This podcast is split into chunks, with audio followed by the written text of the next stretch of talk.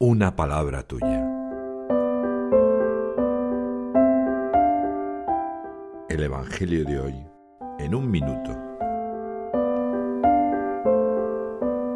Lucas, en el capítulo 16, del 19 al 31, narra el momento en que Jesús cuenta a los fariseos que había un hombre muy rico, entregado a la buena vida, también uno muy pobre llamado Lázaro, con ganas de las migajas que se caían de la mesa del primero.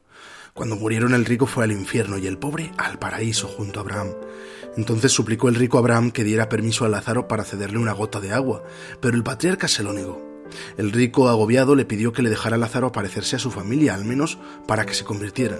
A lo que respondió Abraham, tienen a Moisés y a los profetas, si no los escuchan, no se convencerán ni aunque resucite un muerto.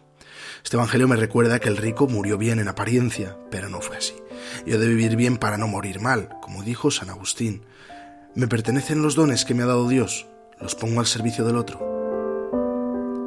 Francisco dice que la peor maldición para el rico es no tener nombre, pues está muy pagado de sí mismo. Hoy nos anima a poner nuestra confianza en el Señor.